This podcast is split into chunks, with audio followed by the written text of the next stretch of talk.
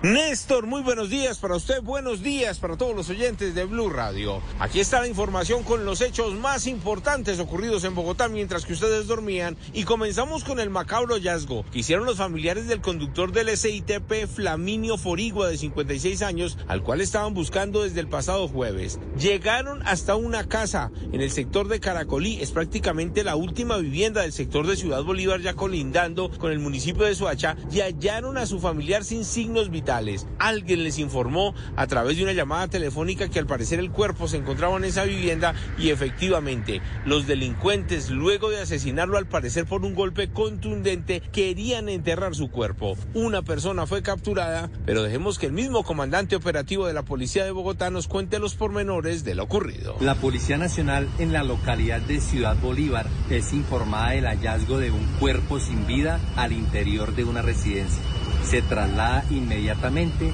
y es solicitada también la Policía Judicial con el fin de recopilar los elementos materiales probatorios y la evidencia física para determinar la identidad del cuerpo en medicina legal la persona capturada y que estaba dentro de esa vivienda ya fue puesta a disposición de la Fiscalía en la URI del sector de Molinos y ahora investigan por qué acabaron con la vida de Flaminio y cuántas personas estarían involucradas en este crimen. El otro hecho de la noche tiene que ver con conductores imprudentes. Ocurrió en la avenida Caracas con calle 74 en el momento que el conductor, al parecer borracho de un carro particular, ingresa al carril de Transmilenio, se pasa un semáforo en rojo, estrella a un taxista, los dos carros quedan inservibles y ese conductor que cometió todas esas imprudencias se marchó del lugar.